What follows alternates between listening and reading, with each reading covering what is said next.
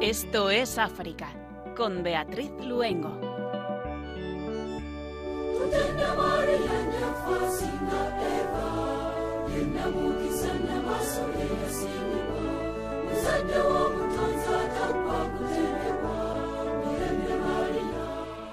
Egipto comerciaba ya con el territorio somalí, llamado País de Punt, que siglos después los romanos llamaron País de los Aromas, por los inciensos traídos desde allí. Una larga costa de más de 3.000 kilómetros, de enorme importancia histórica ya que permitía el comercio entre Oriente Próximo y África Oriental, y actualmente como paso obligado hacia el Canal de Suez.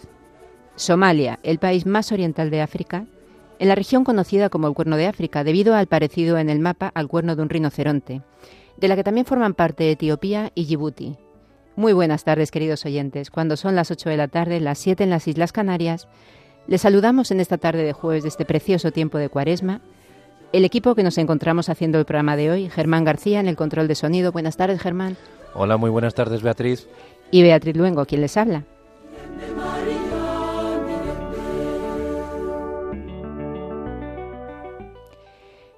Somalia, un cruce de culturas y una posición estratégica.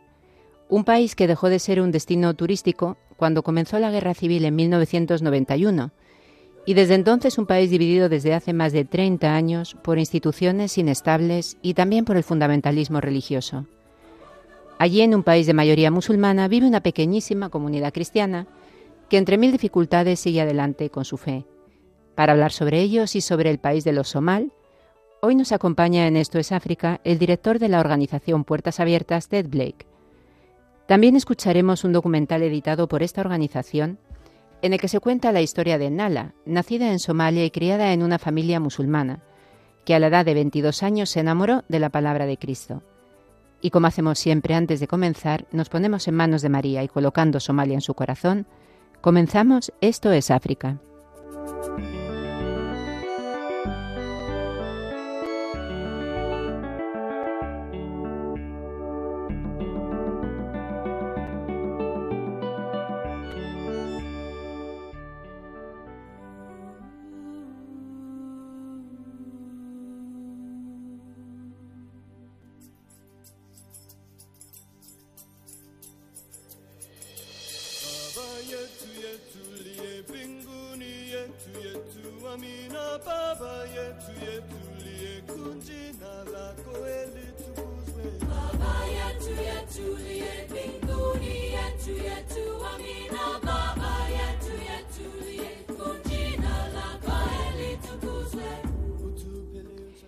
Burkina Faso continúa la inestabilidad por los atentados yihadistas.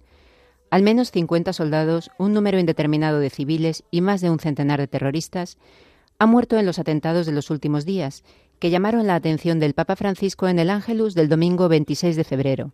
Más de 10.000 víctimas desde 2015, dos millones de desplazados en un país que ha sufrido dos golpes de Estado en un año. El viernes 24 de febrero, la agencia de propaganda del Estado Islámico reivindicó la muerte de más de 50 soldados durante un enfrentamiento con el ejército, acaecido la semana anterior en la provincia septentrional de Guadalán, en la frontera con Malí y Níger. Hay también incertidumbre sobre las víctimas del ataque que había golpeado la ciudad de Tinkakov unos días antes. A raíz del atentado de Guadalán, la Unión Europea ha reafirmado su compromiso de seguir siendo un socio fuerte de los países del Sahel en su lucha contra el terrorismo. Este atentado es el más grave sufrido por el ejército desde que el capitán Ibrahim Traoré tomó el poder el pasado mes de febrero.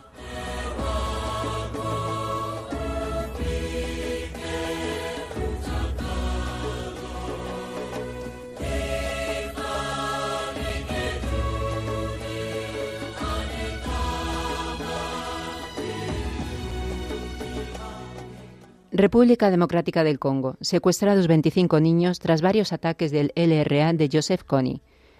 El ataque se produjo el martes 28 de febrero por presuntos miembros del Ejército de Resistencia del Señor, contra tres aldeas situadas en la provincia de Basuelé, al norte de República Democrática del Congo, en la frontera con República Centroafricana. El LRA tomó las armas en la década de 1980 en Uganda, pero salió del país diez años después, tras una gran ofensiva militar de Kampala. Desde entonces ha vagado por toda la zona a pesar de la creación de una fuerza regional apoyada por Estados Unidos para frenarlo.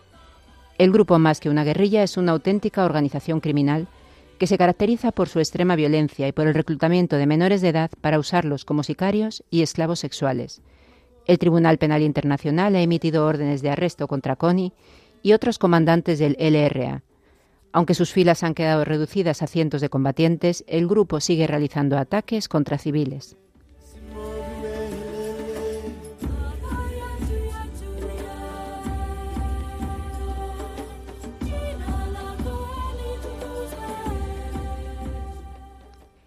Nigeria. El candidato del partido del presidente gana las elecciones.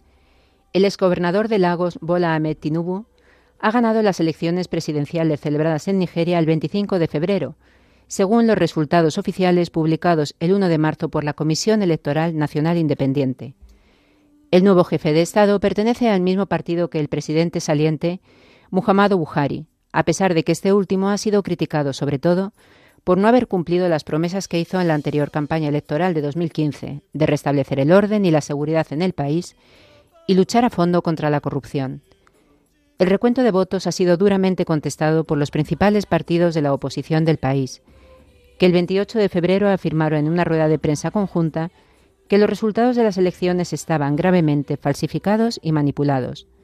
La Conferencia Episcopal Nigeriana también ha expresado sus dudas sobre el trabajo de la Comisión Electoral Independiente. Anteriormente, observadores electorales independientes y Caritas Nigeria, que ha desplegado 6.000 observadores en los 36 estados de la Federación Nigeriana, habían denunciado graves dificultades organizativas y falta de transparencia en el proceso electoral.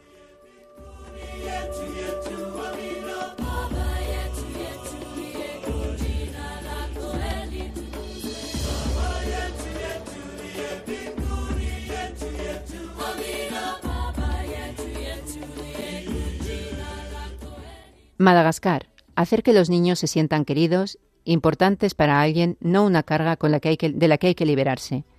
Trano Zazama Ditra o Hogar para los Chicos Traviesos es el nombre del Centro de Reeducación Estatal que acoge a más de un centenar de niños y jóvenes en Anjanamasina, un suburbio de la capital Antananarivo.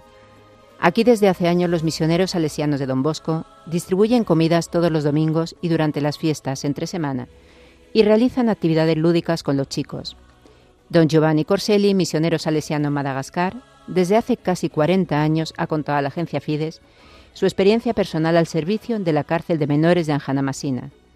De media hay un centenar entre los 9 y los 17 años, pero el número de menores detenidos varía según las redadas que hace la policía por la noche o durante el día, y sorprenden a chavales correteando y tratando de robar, explica el misionero. Muchas veces son los propios familiares los que los meten ahí porque no saben qué hacer con ellos. El objetivo de los salesianos de Don Bosco es hacer que los chicos se sientan queridos, importantes para alguien, no una carga de la que deshacerse, hacerles comprender que no están abandonados.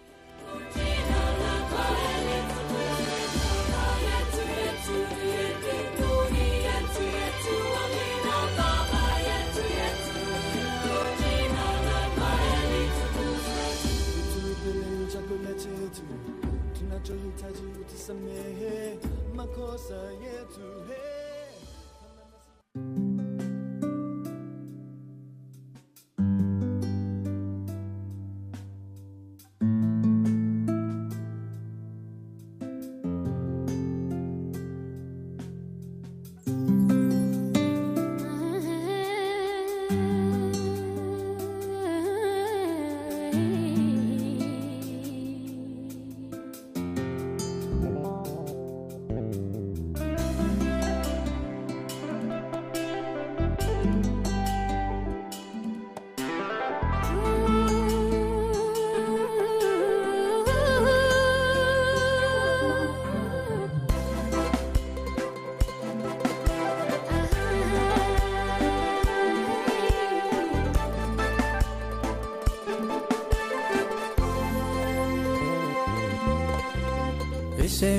ناسي حسين معالو نوركيسونا ونور بدنالو. نولش جيتك مسيح وارونا تدور ما يستاوي دين بدبادين دونا. بلا أذن كنا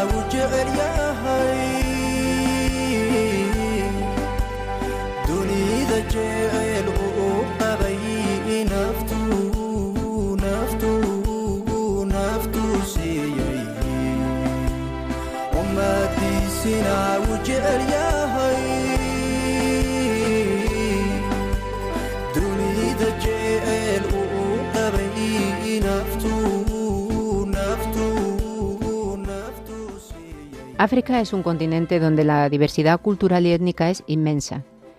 Sin embargo, en Somalia es algo diferente, ya que más del 85% de su población son somalíes. Esto hace que sea uno de los países étnicamente más homogéneos de todo el continente. Antes del comienzo de la guerra civil en 1991, Somalia era un auténtico paraíso turístico y su capital Mogadiscio estaba llena de hoteles con todo tipo de lujos. Era llamada la perla del Índico por su mezcla de arquitecturas árabes e italianas. Sin embargo, tras la guerra pasó a ser una de las ciudades más peligrosas del mundo. Hemos encontrado este documental de Política a la Arena para intentar resumirles qué es lo que ha pasado en Somalia.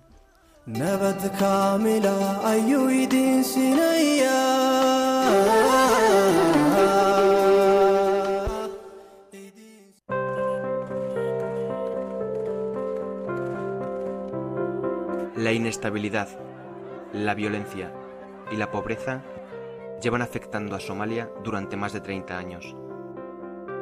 Noticias en donde se hablan de atentados que dejan centenares de muertos se han vuelto habituales cada vez que se informa sobre la situación en este país del Cuerno de África. Para entender el origen de toda esta situación que está ahogando a Somalia en una espiral de muerte que parece no tener fin, hay que remontarse al año 1991, cuando el presidente de aquel entonces, Mohamed Said Barre, fue derrocado y se puso fin al régimen militar que desde 1969 había prevalecido en la región. Posteriormente, no ha habido ningún gobierno que haya sido capaz de controlar Somalia. Más bien, se fue produciendo una descomposición estatal que derivó en la anarquía y el enfrentamiento entre señores de la guerra, clanes rivales y combatientes islamistas. Aunado a esta complicada situación, en el 91, la región de Somalilandia y en el 98, Puntlandia, zonas que se encuentran en el norte del país, autoproclamaron su independencia y desde entonces ya suman tres décadas de enfrentamientos a nivel nacional, donde los intentos por pacificar la región no han conseguido resultados significativos. En 2006, la capital de Somalia, Mogadiscio y partes importantes del sur del país fueron ocupadas por la Unión de los Tribunales Islámicos, lo que produjo la intervención de Etiopía, y en 2007, una misión de la Unión Africana autorizada por el Consejo de Seguridad de la ONU. Es aquí donde aparece uno de los grupos terroristas más importantes de África, Al-Shabaab, vinculado con Al-Qaeda, y que se hizo también con el control del centro y partes del sur del país, ya que fue una escisión de la Unión de los Tribunales Islámicos. Este grupo islamista radical ha sido un objetivo a derrotar prioritario en las misiones de paz en Somalia. En medio de esta debacle política, en donde clanes y terroristas continúan mirando la seguridad somalí, existen otras dificultades que complican, aún si cabe, el contexto de este país. Somalia atraviesa una de las crisis humanitarias más complejas y prolongadas del mundo, según afirma Humanitarian Country Team.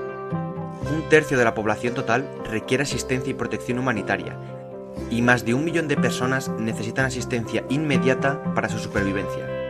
También, la American Journal of Climate Change declara que en las próximas décadas Somalia tendrá que enfrentarse a fenómenos climáticos extremos, que afectarán a la agricultura y a la ganadería, sector que da empleo alrededor del 60% de la población. Como se ve, Somalia tiene desafíos abiertos en todos los frentes. Ni la intención nacional ni la intervención extranjera han producido avances significativos en el país.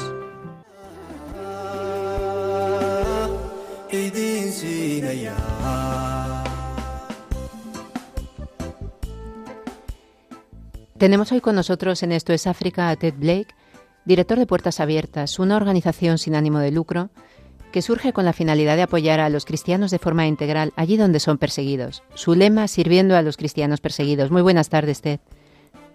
Hola, buenas tardes. Pues mira, si te parece, podemos empezar con que nos cuentes un poco qué es Puertas Abiertas y en qué se centra especialmente vuestra labor y vuestra misión. Sí, Puertas Abiertas es una organización cristiana que tuvo su inicio en 1955 con una persona que todo el mundo conoce como el hermano Andrés. Él estuvo de visita en, un país del este de Europa y vio cómo los cristianos eh, no tenían acceso a una Biblia y, a una copia de la Biblia. Y entonces él eh, se interesó por asegurarse de que todo el cristiano que quisiera tener acceso a una copia de la Biblia, pues pudiera tenerlo. Y empezó a llevar Biblias de contrabando detrás del telón de acero para ayudar a, los cristianos allí a tener una copia de la Biblia que ellos pudieran leer. Y ese fue el inicio de, lo que hacemos como puertas abiertas. A lo largo del tiempo han ido cambiando las circunstancias, ha caído el telón de acero y el trabajo que hacemos se ha extendido por todo el mundo y estamos presentes en más de 60 países del mundo ayudando y fortaleciendo a cristianos de diferentes maneras y buscamos ser de apoyo de forma integral, ayudando a todos los aspectos de la vida de los cristianos para que ellos puedan tener lo que necesitan para mantenerse en el lugar y mantener viva la, vida o el testimonio cristiano en los países más difíciles eh, del mundo. Por lo tanto, ayudamos con, seguimos llevando Biblia, seguimos llevando literatura cristiana, pero también damos formación profesional, formación bíblica, eh, eh, alfabetización, y luego también damos microcréditos para que puedan tener fuentes de ingresos y demás. Así que tenemos un trabajo bastante complejo y, amplio.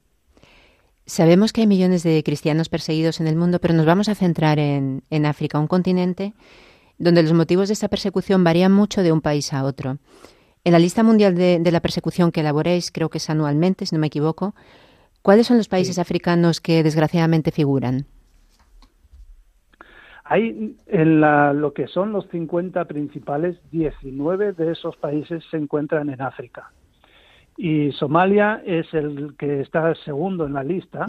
Luego está Eritrea, Libia, Nigeria, Sudán, Mali, Algeria, Argelia, eh, Mauritania, Burkina Faso, la República Centroafricana, Níger, Marruecos, Mozambique, Egipto, Túnez, la República Democrática del Congo, eh, Etiopía, Comoros y Camerún. Estos serían los que los países que están dentro de los 50 países principales que persiguen a los cristianos. Como comentabas, uno de estos países es Somalia. Somalia es un, país que antes de la guerra podía considerarse un paraíso, pero que, desgraciadamente desde hace muchos años ya es un país con una situación muy compleja. Sitúanos un poco en cuál es el contexto político, social y sobre todo en el contexto religioso que nos encontramos actualmente en Somalia. Sí, eh, Somalia antes de los años 60 era un país con una presencia cristiana bastante fuerte y había hasta unas catedrales, la, de hecho la catedral más grande de África se encuentra en Somalia, ahora está en ruinas, pero eh, fue construida allí. A partir de los años 60 es cuando Somalia se independizó y empezó a haber actitud eh, negativa hacia el cristianismo. Y de hecho se ha convertido en un país completamente musulmán y a, ojos de, las autoridades musulmanas en Somalia, el país es 100% eh, musulmán. De hecho, ellos afirman rotundamente de que no hay lugar para los cristianos en, Somalia y están dedicados y eh, su objetivo final es eliminar cualquier presencia cristiana del país. Por lo tanto, la conversión al cristianismo está totalmente prohibida y no, no, no hay lugar alguno para que los cristianos puedan estar allí. Y eh, se aseguran de que no haya así, porque eh, si hay un cristiano dentro de una familia, el, padre de familia de ese cristiano también sufre las consecuencias de la conversión del miembro de su familia, ya sea un hombre o sea una mujer. Y, entonces las familias ya de por sí se encargan de que eh, las personas no se conviertan al cristianismo para que no haya ese tipo de, peligro para la familia. Es un sistema de control muy, muy férreo y por eso Somalia se encuentra justo en la cima de la lista. Es el segundo país más intolerante al cristianismo de todo el mundo. ¿Cómo afecta a Somalia la situación de otros países del Cuerno de África? Por ejemplo, Etiopía, que actualmente está sufriendo un conflicto en la, en la región de Tigray, pero también, por ejemplo, Djibouti, ¿no? Porque aunque comentábamos que Somalia es muy homogéneo étnicamente, pero sí que es verdad que hay familias que, que pueden estar en los tres países, sea Etiopía o Djibouti, por ejemplo, ¿no? o, en, o en Somalia. ¿Cómo afecta esta situación de los países vecinos? Sí, hay parte de la etnia eh, principal somalí, eh, se encuentra también en Etiopía. Y ellos lo que dicen es que de cualquier terreno donde haya un somalí, pertenece ese terreno a Somalia. Por lo tanto, ellos están intentando recuperar o, tomar esas tierras para sí mismos. Luego, eh, la situación de, del Tigray, pues realmente lo que está ocurriendo aquí es que en la zona norte del país, que es la zona del Tigray, es donde eh, hay unos conflictos internos en el país. Sí. Y eh, bueno, el grupo más violento de, de, toda África, el grupo terrorista más activo de toda África, se encuentra en, en Somalia es el, grupo terrorista llamado Al-Shabaab. Y hasta la fecha, eh, cuando han intentado hacer incursiones en Etiopía, no han conseguido gran cosa. Pero ahora, teniendo eh, el ejército de Etiopía eh, los conflictos con el Tigray, pues entonces Al-Shabaab está teniendo más éxito en sus incursiones en Etiopía y están intentando entrar allí y tomar esto. También es una cosa que el ejército norteamericano ha vuelto a entrar en, Somalia para intentar mantener un poco la estabilidad dentro del país. Y este grupo terrorista, eh, Al-Shabaab, pues entonces también está buscando un lugar que sea más seguro para ellos y están aprovechando este, esta debilidad del ejército etíope para entrar en, Etiopía y afectar al otro país. Así que sí, es una situación de un entorno de, varios países donde hay bastante inestabilidad y Somalia está eh, añadiendo inestabilidad a estos países por medio de este grupo terrorista Al-Shabaab. Así es.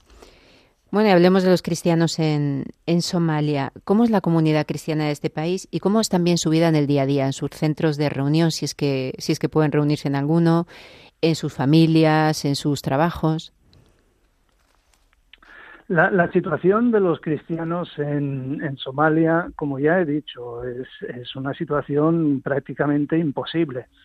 Eh, los pocos cristianos que hay en el país son en general cristianos convertidos del Islam, por lo tanto están en peligro de muerte en todo el tiempo, eh, ya sea por su propia familia o por la sociedad que les rodea y si no por el gobierno eh, que está en, control.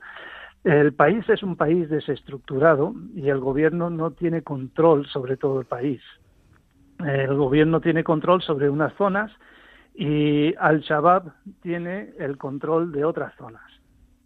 Por lo tanto, eh, lo que hay es un gobierno más bien de clanes y estos son grupos de familias que hay un líder del clan y luego las familias eh, se someten a lo que dice ese líder del clan. Y esta estructura facilita el control sobre toda la población porque la familia se asegura de que cada miembro de la familia se porta dentro de lo que se puede hacer. Por eso la práctica o el, ejercicio de la fe cristiana está totalmente prohibido. Y el caso es que cualquier cosa que se parezca a que alguien sea un cristiano ya es suficiente causa para que esa persona sea ejecutada. No hace falta ni siquiera ser cristiano, solamente hace falta parecérselo. Y, esto es eh, la cuestión que hace que sea tremendamente difícil practicar la fe cristiana. Eh, los padres no pueden enseñar a sus hijos acerca de la fe cristiana porque los hijos pueden, si son pequeñitos y no entienden el peligro, pueden delatar a sus padres sin darse cuenta. Y cuando ya son suficientemente mayores para entenderlo, eh, pueden delatar a sus padres porque saben que deben delatarlos. Y entonces los padres tienen grandes dificultades para enseñar a sus hijos acerca de su fe cristiana.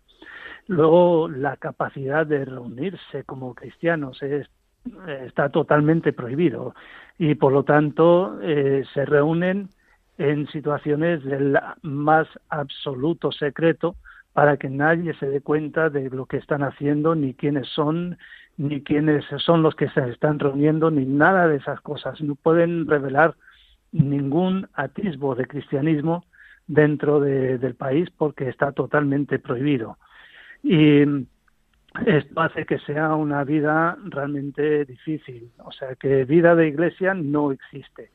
Eh, la fe cristiana en privado tiene que mantenerse en lo más absoluto, eh, o sea, el, más absoluto secreto, eh, hasta la posesión de cualquier literatura cristiana es también es causa suficiente para acabar siendo ejecutado.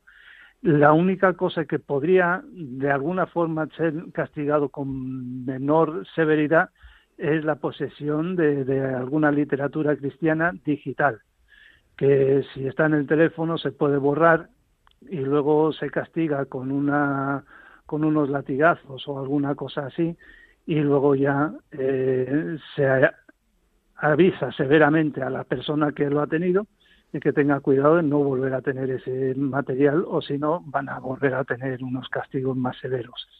Así que la situación para los cristianos es absolutamente difícil. Extremadamente complicada, sí.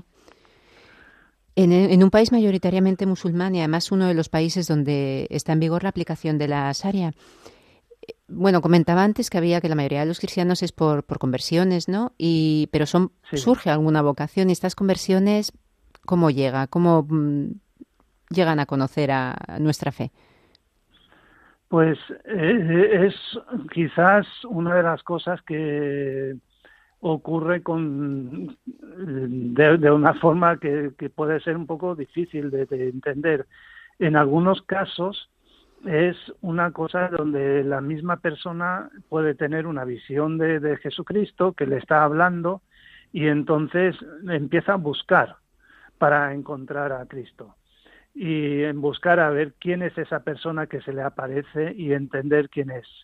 Y, entonces eh, en su búsqueda encuentra a alguien que le puede explicar pero estas cosas se tienen que hacer con un cuidado máximo, porque hablar del cristianismo también es una cosa penada.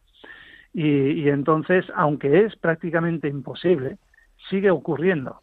Y hay personas que son guiadas por Dios para hablar con otra persona porque Dios les sabe a quién hablar y en qué momento y de qué manera.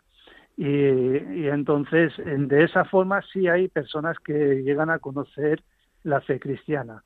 Y luego eh, es esta cuestión de que hay personas que eh, también el ver todo lo que es el resultado del, islamismo y sobre todo el islamismo es más radical y más eh, violento, pues causa rechazo en muchas personas y entonces buscan otra alternativa. Y, entonces eh, en su búsqueda de algo diferente que no sea tan tremendo como es el, el Islam radical, pues a veces dan con el cristianismo y, entonces ven una cosa completamente diferente y dicen, esto sí que me interesa, esto sí que es algo que vale la pena seguirlo y luego saben que aceptar esto es una cosa que les pone en peligro de muerte, pero prefieren eh, recibir la fe cristiana a seguir donde están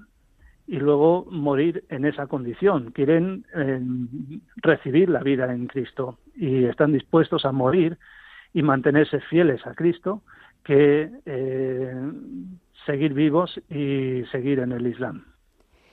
Es difícil imaginarse sobre quién se centra más la persecución, ¿no? ¿Quién es el colectivo más vulnerable? ¿Es igual para hombres, para mujeres, para... ¿Cuál es ese colectivo que más sufre la, persecución? ¿No hay diferencias entre hombres, mujeres? La, la, forma en que se lleva a cabo la persecución para hombres y para mujeres es diferente. La vulnerabilidad eh, no sé medir si uno es más vulnerable que otro. Es difícil. Eh, es, difícil medirlo, pero sí es verdad que al hombre normalmente se le ataca de una forma mucho más directa y, con más contundencia, en el sentido de que, eh, como mínimo, pierde su herencia, pierde sus posesiones, le quitan la familia, eh, le quitan su fuente de ingresos, le quitan todo, si no le quitan la vida y si le quitan la vida, pues ya está, eh, no lo pierde todo igualmente. Así que en el, en el caso del hombre es una cuestión de, ataque directo y violento. En el caso de la mujer, el ataque es mucho más sutil y, mucho más eh, aceptado socialmente. Y, se lleva a cabo en dos maneras eh, diferentes. Por un lado, también es ese ataque de rechazo y de eh, si es una mujer casada, pues el hombre, el marido, se divorcia de ella y también le priva de poder ver a sus hijos, o sea, ella no vería a sus hijos nunca más y eh, al ser una mujer divorciada se queda totalmente sin recursos y sin ninguna fuente de, de, ingresos para poder alimentarse. Entonces es una persona que está en, en total situación de desprotección.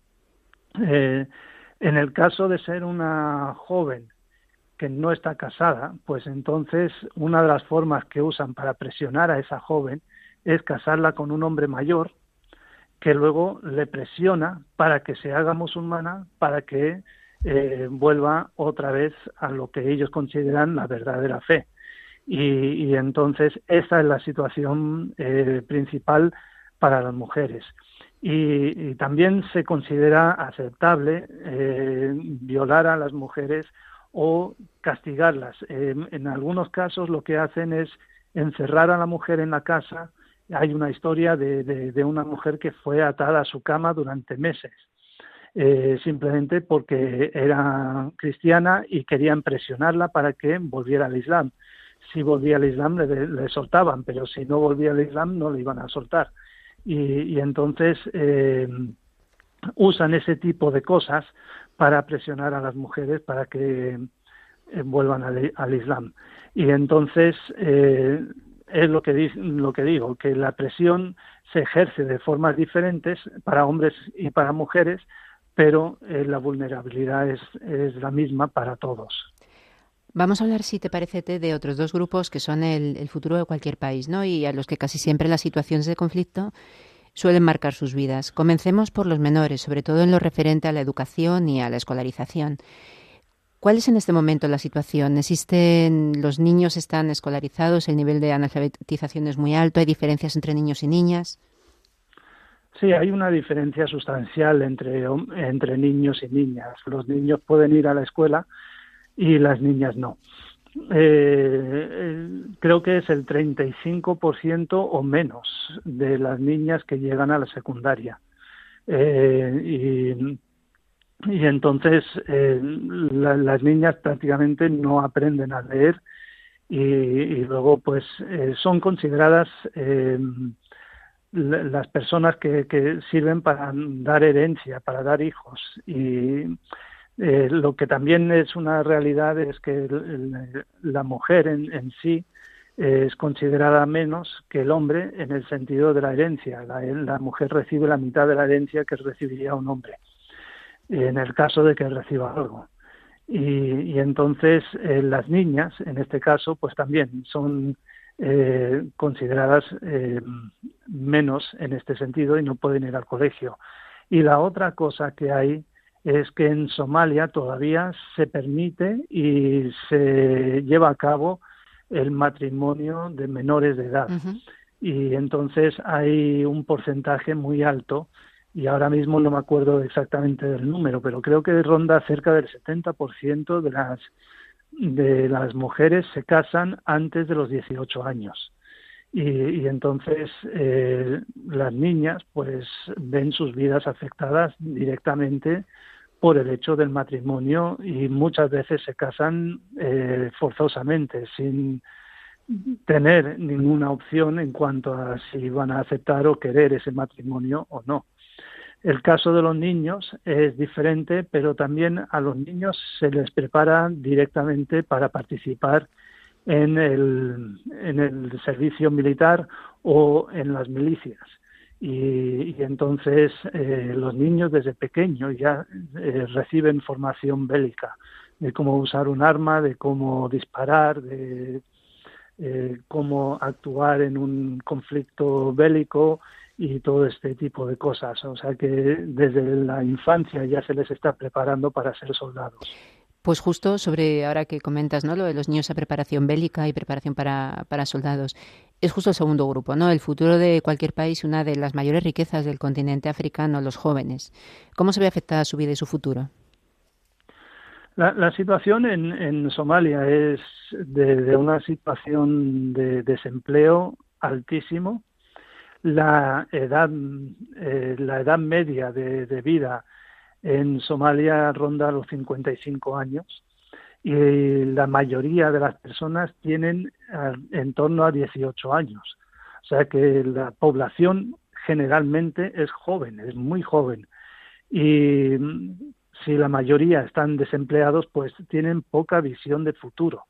Y por eso eh, el conflicto bélico es una opción que por lo menos les da la, posibilidad de tener eh, mayor garantía de tener alimentos y tener algo de futuro si no son eh, si no, no son víctimas de los conflictos bélicos.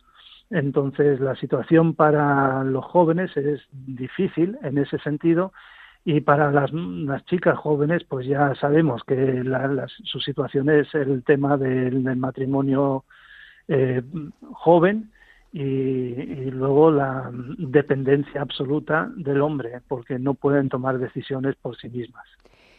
Eh, Ted, lejos de hacer predicciones, ¿no? que es muy complicado, pero desde vuestra experiencia y conocimiento, y teniendo en cuenta también que dentro de, todo lo malo, porque es una situación que viene de muchos años, pero también parece que está un poco más estabilizada, por decirlo de alguna manera. ¿La situación mejorará en Somalia y es posible que mejore algo para los cristianos de este país? Pues en cuanto a la situación de, mejora en Somalia como tal, sí hay algunos indicios de que la situación está mejorando algo. Una de las condiciones para que pudieran seguir recibiendo eh, apoyo económico en el país eh, tenía que ver con haber celebrado las elecciones eh, generales para presidente y tener un gobierno más o menos estable. Parece ser que se llevó a cabo esas elecciones y, entonces eso ha permitido que el Fondo Monetario Internacional siga manteniendo las subvenciones que se les estaba dando a Somalia, que les ayuda a seguir pudiendo cubrir lo que es el, desequilibrio entre lo que ellos exportan y lo que importan. Y entonces, eh, en ese caso, pues sí, el país tiene algunos, algunas señales de, mejora que le permiten pensar que puede mejorar la situación del país, que puede haber más eh, iniciativas de, creación de, empresas y luego también pues tener más creación de empleo y más crecimiento económico y demás. En el caso de la situación eh, religiosa Somalia es un país que se declara eh, primero musulmana, que la ley sharia es la ley suprema del país, o sea que está por encima de la Constitución. Y por lo tanto, eh, no existe eh, un espacio para la presencia de ninguna otra religión dentro del país. Y esto quiere decir que la situación en Somalia para los cristianos no veo ninguna posibilidad de mejora en el futuro más cercano y a largo plazo tampoco veo yo que vaya a mejorar mucho en los próximos años. Bueno, pues Ted Blake, director de Puertas Abiertas, muchísimas gracias por habernos acompañado en el programa. Y si te parece, pues te proponemos como mejor forma ¿no? de terminar esta entrevista que rezando precisamente por, por Somalia y también por la situación de, de nuestros hermanos en la fe que viven en este país. ¿Nos compartes, por favor, esa preciosa oración que, que tenéis en vuestra web? Sí, encantado de poder hacerlo. Es una petición a favor de, la situación de, los cristianos allí en Somalia y buscando que Dios ayude y, fortalezca. Y dice así, eh, Padre Dios, reconocemos los peligros a los que se enfrentan nuestros hermanos somalíes, simplemente por ser seguidores de Cristo Protege a los creyentes clandestinos y a aquellos cuya fe ha sido descubierta. Sana a quienes han sufrido daños físicos y emocionales. Consuela a quienes han perdido a un familiar a causa de su fe. Interven en los corazones de los extremistas para poner fin a la violencia y restaura la paz en esta región. Obra de forma poderosa y sobrenatural para erradicar el miedo, la intimidación y la violencia. Amén. Pues muchísimas gracias, Ted. Encantado de haberte tenido en el programa y un saludo. Pues igualmente un saludo y muchas gracias por poner el enfoque en, en este país tan necesitado. Por supuesto que sí, lo ponemos en el corazón de la Virgen. Muchísimas gracias. Igualmente. Estás escuchando el programa Esto es África con Beatriz Luengo.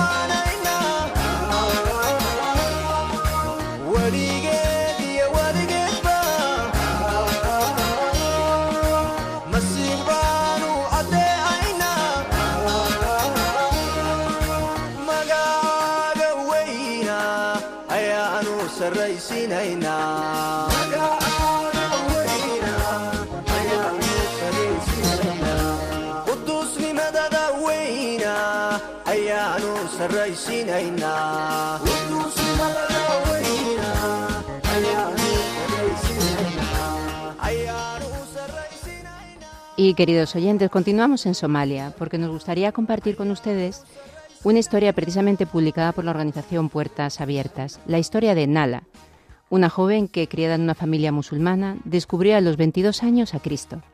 Una historia preciosa de fe y de fortaleza para poder vivir su fe en libertad.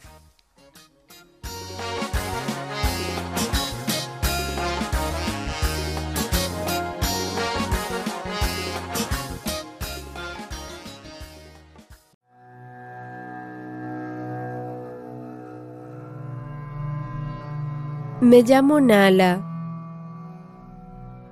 Tengo 22 años y soy de Somalia. En casa me enseñaron a seguir el Islam.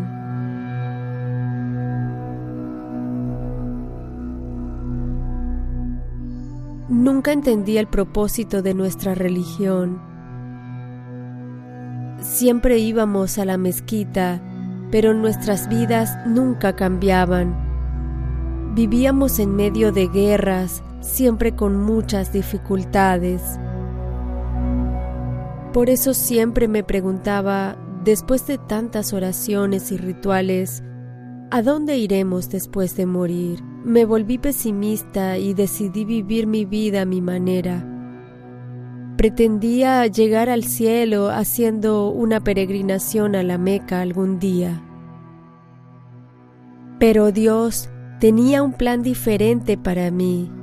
Recuerdo que cuando era pequeña quería estudiar, sin embargo, por ser mujer, tenía prohibido asistir a una escuela. Mientras mis hermanas usaban el dinero que nuestros padres nos daban para comprar dulces, yo ahorraba hasta el último centavo para tomar clases de alfabetización a escondidas.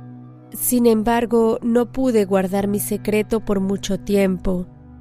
Mi hermano mayor se enteró y me golpeó por desobediente. A pesar de la oposición, no me rendí, encontré un trabajo, trabajé duro y ahorré dinero para continuar estudiando, pero todo estaba a punto de cambiar. Un día encontré un canal de YouTube de seguidores de Jesús aquí en Somalia y empecé a hablar con ellos.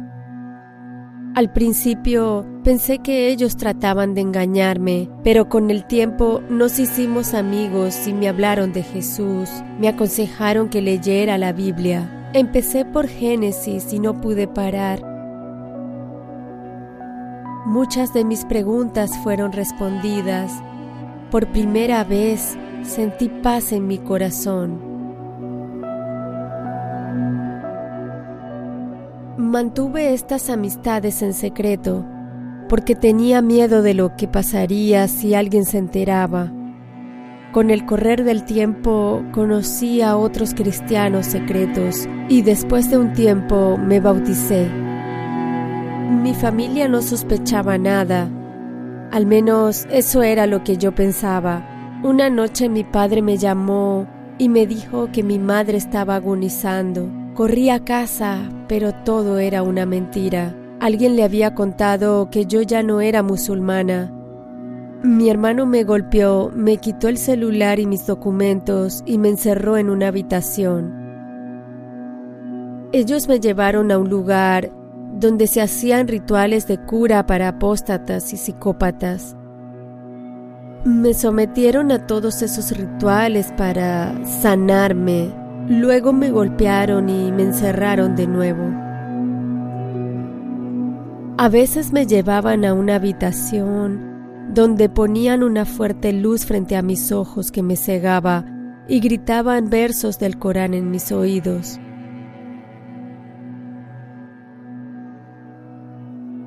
Después del sexto día, las cosas fueron mejorando. Asistía a los entrenamientos religiosos durante el día y regresaba a casa por la noche.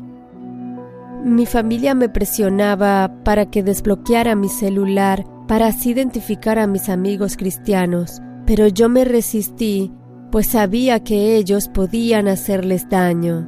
Mi hermana al ver todo esto me aconsejó que fingiera ser musulmana, pero que siguiera orando a Jesús en mi corazón. Y es exactamente lo que hice. Me levantaba muy temprano para orar, pero hablaba con Jesús y funcionó. Mi familia pensaba que yo estaba mejor, curada, pero yo estaba muy infeliz. Mi hermana, una vez más, se apiadó de mí y me devolvió el teléfono para que pudiera hablar con mis amigos y me ayudaran a buscar un lugar seguro para huir. De repente, antes de lograr escapar, mi familia me entregó en matrimonio. Yo no tenía otra opción. Tendría que casarme con ese hombre. Un día antes de mi boda, mi hermana me llevó a la mezquita para recibir una lección. Fue en ese momento que logré escapar.